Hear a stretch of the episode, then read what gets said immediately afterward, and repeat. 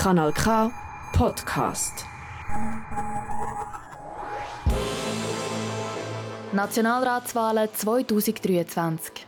Kanal K, wer bist du? 200 Nationalratsmandate sind zu vergeben. Schweizweit gibt es über 5000 Kandidierende. Der Unterlistenwahnsinn kennt keine Grenzen mehr. Ist das noch Politik oder schon... Das System ist defekt, die Gesellschaft versagt, aber alles wird gut. Über 800 Menschen aus unserem Sendegebiet wollen in die grosse Kammer. Die Parteien haben ein paar von diesen Menschen zu uns ins Studio geschickt. Und wir wollen jetzt wissen, wer bist du? Und für was stehst du? Unzählige Plakate am Strassenrand und an fast jedem Kandelaber. So viele Namen, so viele Gesichter, so viele verschiedene Farben, so viele Parolen. Für uns Grund genug, ganz einen anderen Ansatz zu wählen. Wir sagen dir nicht, welche Persönlichkeit hinter dem Radioporträt steckt. Vielleicht erfährst du es trotzdem. Lass dich überraschen. Mein Name ist Michel Walde und ich führe dich durch das Porträt. Politik und Gesellschaft. Für Aktivismus gibt es sehr viele Wege. Mit Papier, Stift und Unterschriften, aber auch mit lauter Stimme, Parolen und erhobener Faust auf der Straße. Für was stehst du zukünftig ein? Mehr Bürokratie oder mehr Pyrokratie? Ich sage immer eine gute Mischung. Ähm, Bürokratie im Sinne von, es braucht ähm, Schreibtischarbeit, es braucht, dass wir unsere ähm, Demokratie stärken, dann wir gehen wählen, aber manchmal muss es auch auf die Straße gehen, dort aber gerne gewaltfrei. Wie weit darf, soll, muss Aktivismus gehen? Wo siehst du dich jetzt eher? Letzte Generation oder junge Tat? Definitiv letzte Generation. Also, auch wenn ich nicht alles gut heiße, was die Personen machen, wenn ich mehr dafür bin, dass wir in der Politik handeln, ähm, bin ich immer und immer für die letzte Generation und stand immer für ihre Sachen ein. Einfach gern nicht auf der Straße kleben, sondern in der Politik am Handeln an Podien. Konfliktpotenzial. Wer Frieden will, schickt Diplomaten. Wer Krieg will oder vielleicht in irgendeiner Weise davon profitiert, schickt Waffen. Hat man früher so gesagt. Wo und für was sollen bzw. dürfen Waffen, Waffenbestandteile und Munition made in Switzerland deiner Meinung nach eingesetzt werden? Wenn es nach mir geht, würden wir gar keine Waffen mehr produzieren. Also dann gäbe es die Problematik gar nicht, dass wir die Waffen exportieren. Ich denke aber, aus einem aktuellen Anlass bei der Ukraine, da geht es um einen Verteidigung von einem Volk, das von einem Machthaber, von einem Autokrat angegriffen wird. Ich denke, dort dürfen unsere Waffen eingesetzt werden, aber ähm, sicher in einem gesicherten Rahmen, dass man sicherstellen kann, dass sie nicht in russische Hände kommen.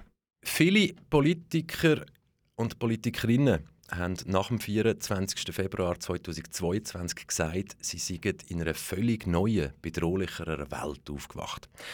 Da hat sich hoffentlich nicht nur mir natürlich die Frage gestellt, in welcher heilen Welt denn die Politiker und Politikerinnen vorher eingeschlafen sind. Weil schon vor dem 24. Februar 2022 hat es über 20 bewaffnete Konflikte weltweit gegeben. Wo liegt denn jetzt genau der Unterschied? Ähm, das ist eine gute Frage. Ich weiß jetzt nicht, wenn ich ganz deutsch deutlich sagen darf, ist das für mich eine Frage von der Hautfarbe.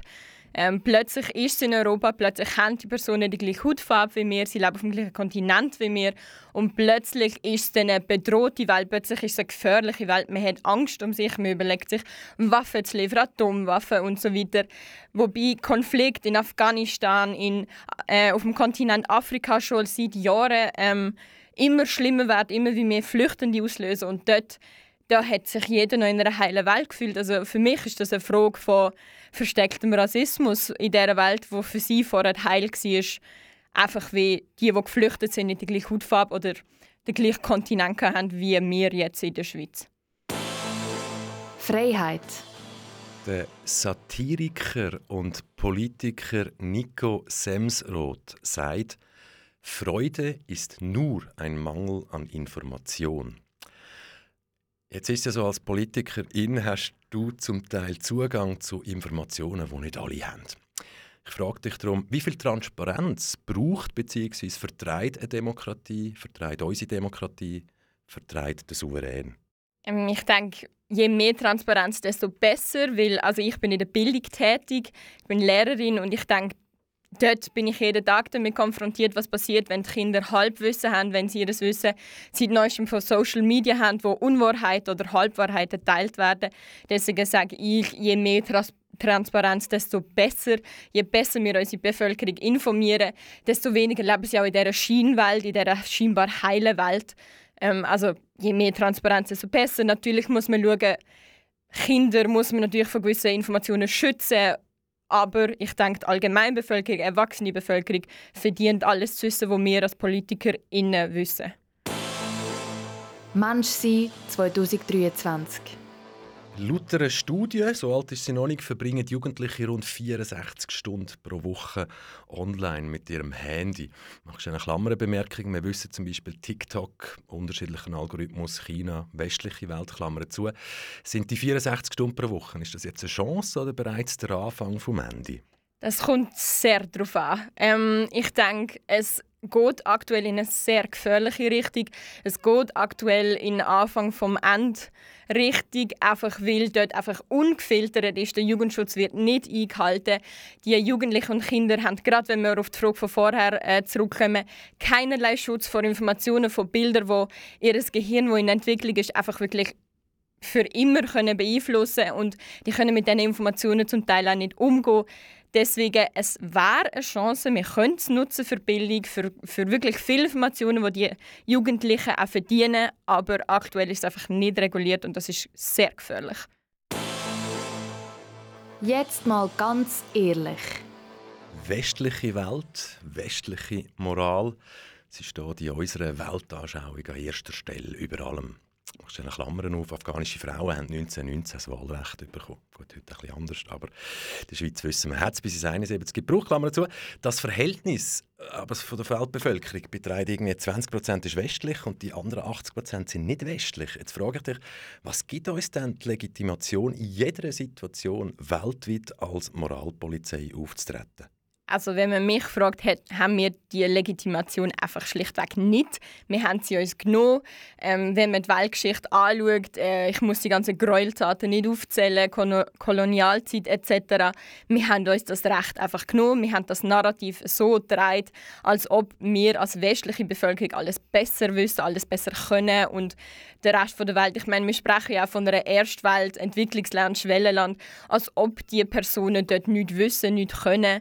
Ähm, also wir haben das Recht überhaupt nicht. Wir nehmen so ist. Das ist, ähm, was ich dazu denke. Und ich finde, es ist langsam einfach Zeit, dass wir damit aufhören und auch ähm, vielleicht haben die Personen nicht die gleiche entwickelte Bevölkerung im Sinne der Technologie, aber das heißt überhaupt nicht, dass die uns nichts beibringen können oder wir eben ein Erstweltland sind oder ihnen in irgendeiner Art und Weise überlegen sind. Also ich denke, wir müssen mal endlich aufhören mit dem Narrativ und ihnen mal die Chance geben, uns etwas beizubringen. Pandemie. Was haben wir aus deiner Sicht besonders gut gemacht und was haben wir aus deiner Sicht überhaupt nicht gut gemacht? Was wir besonders gut gemacht haben, ist, vom Moment an, wo wir Massnahmen ergriffen haben, haben wir die konsequent durchgezogen. Wir haben anders als andere Regierungen, wenn möglich, ähm, offen und transparent mit der Bevölkerung kommuniziert. Wir haben viele Massnahmen ergriffen. Wir haben eine große, umfassende Impfkampagne aufgefahren, wo wirklich die Mehrheit der Bevölkerung hat können profitieren. Wir haben auch viel auf der wissenschaftlichen Ebene dazu beitragen, dass die ganzen Impfstoffe und die ganzen Schutzmaßnahmen ähm, haben können in Kraft treten. Ich denke, was man dabei falsch gemacht hat, ist, dass man eben nicht immer ehrlich war und auch vor allem, was um die Maske ging, um die Schutzmaßnahmen, hat man es ist offensichtlich gewesen, dass man zu spät gehandelt hat, dass da Unwahrheiten vorhanden sind. Man hat sie nicht aufdeckt und das hat natürlich eine große Unsicherheit und Misstrauen in der Bevölkerung geschaffen. Und mit dem Misstrauen ist man dann meiner Meinung nach falsch umgegangen. Ähm, nicht, dass ich die Meinungen von ImpfgegnerInnen und vor allem auch ihr Handeln gutheißen möchte, das überhaupt nicht. Das tue ich scharf verurteilen. Aber ich denke, wir hätten einfach anders müssen reagieren, mehr auf Kommunikation setzen und nicht einfach die Person ins Lächerliche ziehen, weil viele von diesen Personen haben aus Angst gehandelt, haben aus Fehlinformationen gehandelt und dort hat man einfach keine Regulation gefunden, dort hat man keine Kommunikation gefunden und ich denke, das ist der Fehler. Nebst, was man halt auch sehen muss, Ähm, für Kinder, die in dieser Zeit in die Schule gekommen sind oder auch im Kinski waren, hat das wahrscheinlich große Auswirkungen. Das sehen wir jetzt in der Bildung. Ich sehe das in meinem Lehreralltag. Da muss man wahrscheinlich jetzt auch einfach noch vom Bund her bereit sein, dort Massnahmen zu sprechen oder allem Unterstützung zu sprechen für Kinder, die dort jetzt mit den Folgen zu kämpfen haben. Zusammenleben 2023 ein gutes, friedliches Zusammenleben ist keine Selbstverständlichkeit, sondern harte Arbeit. Demokratie und wertebasierte Politik, wie glaubwürdig sind die zwei Sachen noch, wenn sich große Teile der Bevölkerung in der Politik oder in den Parteien nicht wiedererkennen oder nicht mehr wiederfinden? Ich denke, das ist das große Problem von unserer heutigen Gesellschaft. Ich meine, in der Schweiz haben wir das Ganze noch in einem kleinen Rahmen. Ähm, viele glauben noch an Demokratie, viele, auch wenn sie sich vielleicht nicht in den Parteien repräsentiert sehen, denken sie trotzdem, dass die Politik ihnen gut will oder sie, sie gehen auch wählen und sie glauben an unsere Politik. In anderen Ländern ist es so ganz andere Zustände. Ich meine, wir haben zum Glück keine Bundeshausstürmung müssen miterleben aber ich denke, es ist schon schwierig. Also man muss der Tatsache ins Auge schauen, dass einfach der Glaube in Demokratie nicht mehr einfach da ist, dass Generationen, vor allem die, die jetzt nochmal eine Generation unter mir sind, nochmal jünger sind, die haben einfach Zugang zu Informationen, wo macht, dass sie viel mehr hinterfragen.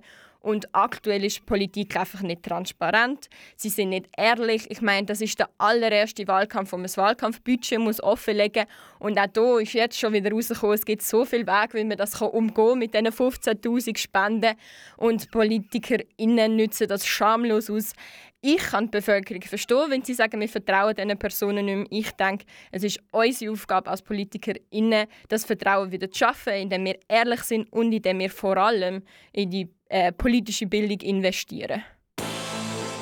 Deine Bühne, keine Regeln, 20 Sekunden Zeit, ab jetzt.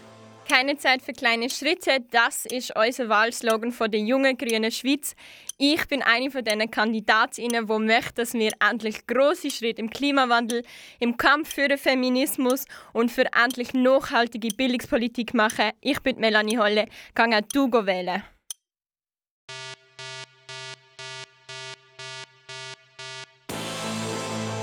Nationalratswahlen 2023. Kanal K, wer bist du? immer am 9 Uhr auf Kanal K oder online auf kanalk.ch. Kanal K. Kanal K. Richtig gutes Radio.